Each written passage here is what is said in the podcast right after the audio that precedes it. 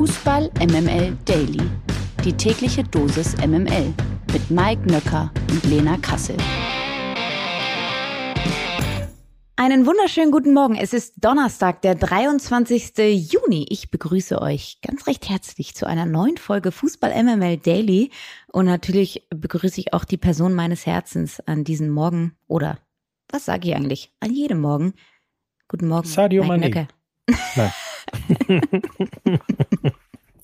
ich habe mich gefragt, wann der FC Bayern den Slogan ändert in Mia San Mane. Ja, habe ich lustigerweise genau das gleiche gedacht in Vorbereitung auf diesen wundervollen Podcast, muss aber nochmal neidvoll anerkennen und äh, vielleicht hat es der ein oder andere auch auf Insta und in allen anderen Social-Media-Kanälen von Lena Kassel mitbekommen. Lena ist äh, gestern offiziell verabschiedet worden von Hertha und hat sich offiziell verabschiedet von Hertha. Und ich glaube, so viel Liebe, die dir entgegengesprungen ist, ähm, das habe ich schon lange nicht mehr erlebt. Da war ich ein bisschen gerührt. Ich war auch sehr gerührt. Also es war ein sehr emotionaler Tag gestern und auch vorgestern. Und ach, ich ärgere mich so, weil dieser Verein ist so viel mehr als das, was er die letzten zwei Jahre gezeigt hat, weil es halt sportlich nicht lief. Und ähm, ob das jetzt die Fankultur ist, die so viel mehr ist als äh, gib dein Trikot her, oder der Verein, der so viel mehr ist als äh, Skandal und Mehrwert Jürgen Klinsmann. Ähm, und das hat mir das einfach nochmal gezeigt. Also das ist ein ganz, ganz toller Verein und ähm, der wird ewig in meinem Herzen bleiben. Und darauf bin ich tatsächlich auch stolz. Also so ist es. Zu Recht. Und ich war tatsächlich sehr stolz, ähm, was du wirklich an wundervoller Zuneigung bekommen hast. Und äh, insofern wollte ich das nochmal sowohl dir äh, als natürlich auch euch da draußen kundtun. Ähm, das hat mich tatsächlich sehr berührt. Also insofern hast du dir das sehr verdient. Eins kann man sagen, du verlässt zwar die Hertha, aber du bleibst natürlich im Daily. So ist es. Und trotzdem sage ich an dieser Stelle nochmal an alle Hertha-Fans, I love you so much. Sehr schön. So ungefähr so doll, wie äh, alle Bayern-Fans seit äh, gestern ja Sadio Mané lieben.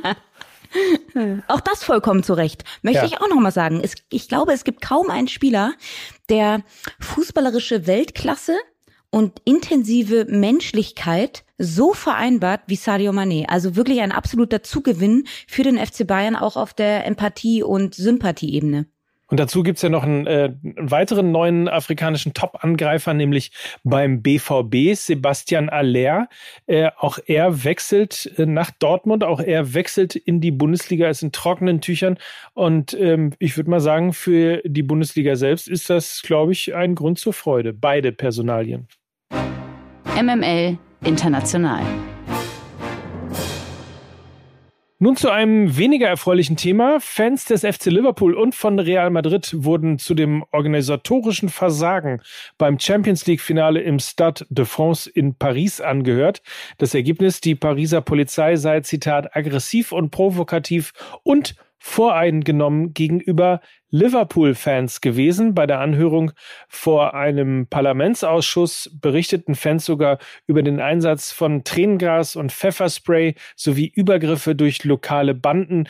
Kinder seien demnach, Zitat, verzweifelt und traumatisiert gewesen und hätten teilweise um ihr Leben gefürchtet. Im Zuge dessen wurde Frankreichs Innenminister Gérald Darmanin der Lüge bezichtigt und zum Rücktritt aufgefordert. Dieser hatte Liverpool-Fans für das Desaster verantwortlich gemacht. Als Gründe hatte er angebliche Ticketfälschungen und Gewalt der Fans angeführt. Und Mike, ja, wir haben, glaube ich, beide das Gefühl, dass im Fußball derzeit sehr viel nicht ganz so richtig läuft. Und trotzdem kann ich beide Parteien auch so ein Stück weit verstehen, denn ähm, es gab eben diesen Vorfall, dass relativ viele falsche Tickets im Umlauf waren. Das heißt, viel zu viele Fans waren vor Ort, aber die Art und Weise, wie dann eben die Übergriffe von der lokalen Polizei passiert sind, entbehrt jedweder Menschlichkeit. Und trotzdem darf man da auch nicht vergessen, was äh, die französische Polizei eben auch für ein Background hat. Stichwort 2015, Stade de France, Terroranschlag. Also ich glaube, da spielt viel, viel, viel mehr Kontext mit rein, als wir, als wir uns das vorstellen können. Und äh, unterm Strich steht trotzdem wirklich ein skandalöser äh, Vorlauf dieses Champions League Finals, ne? Ohne Frage. Also der, Freund von mir, mein Freund Markus ist da gewesen mit äh, seinem achtjährigen Sohn. Ähm, dann nimmt sowas auch nochmal so ein Stück Nähe auch äh, auf. Ähm, wenn du dann irgendwie weißt, wenn du ja auch ihn kennst und so weiter und dieses Kind dann irgendwie anfängt, Angst zu haben, weil es merkt, ähm, da geht's irgendwie gerade schwer zur Sache und direkt äh, im Eingang neben mir. Ähm, das sind irgendwie Dinge, die gehören nicht in ein Fußballstadion. Und ähm, da kann man, finde ich, der Polizei trotz allem schon auch den Vorwurf machen, viel, viel zu brutal und viel zu hart äh, dagegen vorgegangen zu sein. Insofern kein besonders gutes ähm, Zeugnis, was der Polizei da ausgestellt werden kann. Fakten, Fakten, Fakten. Romelu Lukaku kehrt zu Inter zurück. Der Belgier wird für ein Jahr ohne Kaufoption ausgeliehen und verdient dort etwa 8 Millionen Euro im Jahr. Bei 8 Millionen Euro liegt im Übrigen auch die Leihgebühr. Für Inter dennoch ein Megadeal, nachdem man Lukaku vergangenes Jahr für über Trommelwirbel bitte, 110 Millionen Euro nach Chelsea verkaufte und auch Henrik Mikitarian wird sich Inter anschließen. Der kommt sogar ablösefrei. Und ich weiß ja nicht, Mike, aber wenn man sich mal die Zugänge 21, 22 anschaut mit Edin Dzeko, mit Denzel Dumfries vom PSW Eindhoven, mit einem Robin Gosens, der von Atalanta Bergamo kam, die machen schon einiges richtig, ne? Die machen vieles richtig, vor allen Dingen feiere ich sie hart wirklich für diesen Deal. Über 110 Millionen Euro eingenommen, um Lukaku nach Chelsea zu verkaufen, um ihn ein Jahr später wieder für 8 Millionen Euro zu leihen. Das ist irgendwie, glaube ich, der geilste Deal, der jemals im Fußball gemacht worden ist. Insofern großen Applaus an dieser Stelle. Ich, also Sonderrendite hätte ich auch gerne mal. Die Frauen des 1. FC Köln haben sich Torjägerin Selina Cerci geschnappt. Die 22-Jährige kommt von Turbine Potsdam. Die Stürmerin lag in der vergangenen Saison bis zu ihrem Kreuzbandriss im März mit 13 Treffern aussichtsreich in der Liste der Torschützinnen vorne. Also hat sie schon gezeigt, dass sie knipsen kann, was sie drauf hat. Chachi erhält einen Vertrag bis zum 30. Juni 2024 und äh, ich würde mal sagen, man hat es ja auch in den sozialen Medien äh, schon gesehen, der erste FC Köln wirklich stolz auf diesen Transfer. Da kann man applaudieren, oder? Vollkommen zu Recht. Ähm, Selina Cerci war vor ihrer Kreuzbandverletzung der absolute Shootingstar der Frauen-Bundesliga und leider auch ein Symbol der, ah, ich würde sagen, negativen Entwicklung von Turbine Potsdam. Sie sind ja einer der wenigen verbliebenen reinen Frauenfußballvereine in der Bundesliga. SGS Schönebeck und eben Turbine Potsdam ähm, obliegen nicht dem Franchise-System, was eben viele Frauenfußballvereine jetzt als ähm, ihr Go-To-Thema ansehen. Stichwort Eintracht Frankfurt und vorher FFC Frankfurt, die fusioniert sind und so weiter und so fort, was sehr, sehr smart und sehr, sehr zukunftsorientiert ist, weil eben mehr finanzielle Möglichkeiten da sind, wenn man sich einem Männerfußballverein anschließt. Ähm, Turbine Potsdam hat das nicht getan. Turbine Potsdam hat auch ihren Trainer entlassen, Sofian Schahid, beziehungsweise er ist selber freiwillig gegangen. Und sie halten so ein Stück weit an diesem, ähm, an dieser reinen Frauenfußball-DNA fest. Sie haben jetzt nicht nur Selina Cerci verloren, sondern sie haben auch eine Merle Barth verloren, die nach äh, Madrid geht. Sie haben eine Sarah Agres verloren, die zum VfL Wolfsburg geht. Also ich bin sehr gespannt, wie das weitergeht mit Turbine Potsdam. Ich sehe da eher schwarz und Selina Cerci in, äh, in Köln und beim FC ist ein absoluter Transfer-Coup für äh, die Domstädter. Schlechter läuft es allerdings für die Männer des ersten FC Köln, die werden nämlich ihre Spieler nicht los und daher fehlt das nötige Kleingeld für mögliche Verstärkungen, auch weil es sich um Topverdiener handelt. Eigentlich stehen Timo Horn, Sebastian Andersson und André Duda auf der Streichliste, doch es mangelt an Interessenten. Horn wurde kürzlich mit der Hertha in Verbindung gebracht, doch die alte Dame ist bei weitem nicht bereit, das horrende ja, es steht da. Es steht das horrende Gehalt von drei Millionen Euro. wow. Das wusste man in München sagen. Okay, das horrende Gehalt von drei Millionen Euro im Jahr zu bezahlen, das verdient nämlich Horn beim ersten FC Köln und er hätte es in Berlin eben auch gerne. In der zweiten sieht man besser. Kaiserslautern verpflichtet ein Weltmeister. Wer hätte das gedacht? Erik Durm, der beim WM-Sieg 2014 allerdings nur auf der Bank saß, unterschreibt beim Zweitliga-Aufsteiger. Der Außenverteidiger schwärmt, Zitat, auch wenn ich noch nie für den FCK gespielt habe, für mich fühlt es sich an wie nach Hause zu kommen. Sein Vertrag bei Eintracht Frankfurt, der noch bis 2023 gelaufen wäre, hat er aufgelöst. Seit November stand er nicht mehr auf dem Rasen.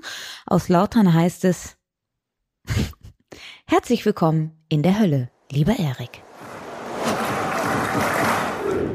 Lazio Benes wird den Hamburger Sportverein in Zukunft verstärken. Er kommt von Borussia Mönchengladbach. Der 24-Jährige verlässt die Fohlenelf nach sechs Jahren, in denen er auf 65 Pflichtspiele kam. In Hamburg erhält Benes einen Vertrag bis 2026. Eigentlich war er als Ersatz für Sonny Kittel gedacht, der schon auf dem Sprung in die USA war. Doch der Mittelfeldmann, der bleibt nun beim HSV. Überraschend. Das Ganze also mit den USA ist geplatzt. Jetzt in Hamburg freut man sich allerdings über den Verbleib, da man Kittel ohnehin nicht abgeben wollte. Er könne, Zitat, einen großen Beitrag zum Erreichen der Ziele leisten. Das sagte Vorstand Jonas Bold. Der FC St. Pauli will bei der EM 2024 von seinem Hausrecht im Millantor-Stadion Gebrauch machen und Nationen, die Zitat, nicht zu den Werten und Zielen des Zweitligisten passen, kein Trainingsrecht einräumen. Laut einem Bericht der Süddeutschen Zeitung haben sich die Hamburger ein Entscheidungsrecht einräumen lassen, welche Auswahlteams am Kiez trainieren dürfen und welche nicht. Die Spielstätte des Zweitligisten zählt angeblich zu den knapp 50 möglichen Standorten, aus denen die Trainingsstätten für die Endrundenteilnehmer in zwei Jahren ausgewählt werden. Die SZ verweist auf zwei mit dem Vorgang vertraute Quellen, die die Klausel des Hamburger Clubs bestätigen. Der Verein ist demnach der einzige, der diese Regelung für sich beansprucht. Mike? Also Classic St. Pauli, oder? Fragst du das mit einem negativen oder mit einem positiven Touch? Ich weiß nicht, ich habe generell eine ambivalente Beziehung zum FC St. Pauli. Ähm, aber ich sag mal, lieber so als anders. Also durchweg positiv. Okay, also ich würde mal sagen, in diesem Fall entweder äh, man hat eine Haltung oder man hat keine. Und in diesem Fall ist es halt so, ähm, dass ich mir auch selbst als Fan vom FC St. Pauli schwer vorstellen kann, dass wenn man ähm, jahrelang oder jahrzehntelang ähm, gegen Rassismus sich einsetzt, gegen äh, Homophobie sich einsetzt und dann zum Beispiel ein äh, Land wie Ungarn mit seiner Nationalmannschaft hostet, äh, wo wir gerade ja noch Leon Goretzka gefeiert haben dafür, dass er äh, den Herzjubel vor den äh, ungarischen gemacht hat, kann ich das als St. Pauli-Fan total nachvollziehen. Ich kann auch verstehen, dass der eine dann sagt, ja, guck mal hier, natürlich wie immer der FC St. Pauli. Aus meiner Warte ist es total konsequent. Ähm, und insofern ähm, ist, ist das, finde ich total normal und völlig klar. Plus eins, sage ich. Also kann das ähm, sehr nachvollziehen und finde, wenn man sich ein Stück weit gewisse Werte auf die Fahne schreibt, dann das mit Konsequenz und Mut auch ähm, vorzuleben, das zollt, äh, das, also das finde ich wirklich durchaus respektabel und von daher ähm, würde ich dir äh, da sehr zustimmen. Nichtsdestotrotz, Mike, es gibt größere Themen als äh, den FC St. Pauli. Zum Beispiel, dass Sinedin Sidan heute 50 Jahre alt wird. Ist überraschend, ne? dass ein einziger Spieler größer sein kann als äh, der FC St. Pauli. In diesem Fall ist es aber natürlich ja, Sinedin Sidan total gelungen. 50 Jahre alt wird er. Mein Gott, der ist ja drei Jahre jünger als ich und sieht fünf Jahre älter aus. Jetzt lass uns mal nicht über Äußerlichkeiten sprechen. Lass uns noch kurz zum Abschluss darüber reden, weil es eben ein so großer Spieler war und eine so große Persönlichkeit ist. Was ist denn deine Lieblingserinnerung an Zinedine Zidane? Ja, natürlich der ähm, Zusammenstoß mit äh, Matarazzi im WM-Finale 2006. Nein, äh, Quatsch. Aber das ist natürlich dummerweise tatsächlich so die eine Szene, die immer bleiben wird. So wie Maradona seine Hand hat, hat Zinedine Zidane natürlich irgendwie dummerweise den, den Auffahrunfall äh, bei, bei Marco Materazzi. Ansonsten, ich, ich glaube, ich kenne niemanden, der den Ball so sehr streicheln konnte wie Zinedine Zidane. Also, das war zärtlich. Liebe. man hatte ja tatsächlich immer so ein bisschen die Diskussion zwischen Thierry Henry und Zinedine Zidane. Mein erstes Fußballtrikot war tatsächlich das von Thierry Henry, weil ich in ihn verliebt war. Ähm, das verstehe lange, ich total. Lange ist es her. Und trotzdem sage ich dir auch, dass dieses äh, WM-Finale 2006, Italien gegen Frankreich, das erste Spiel war oder das Spiel für mich ist, wo ich Fußballfan geworden bin. Ich habe diese diesen Zusammenstoß oder Auffahrunfall, wie du ihn beschreibst, als eine so dermaßen Ungerechtigkeit empfunden, weil ich Sinidin sie dann so sehr verstehen konnte, dass ich es, und man muss sich vorstellen, er hat ja Frankreich in Führung gebracht, äh, per Elfmeter schon in der siebten Minute und ratet mal, wer das 1 zu 1 damals gemacht hat. Natürlich Marco Materazzi.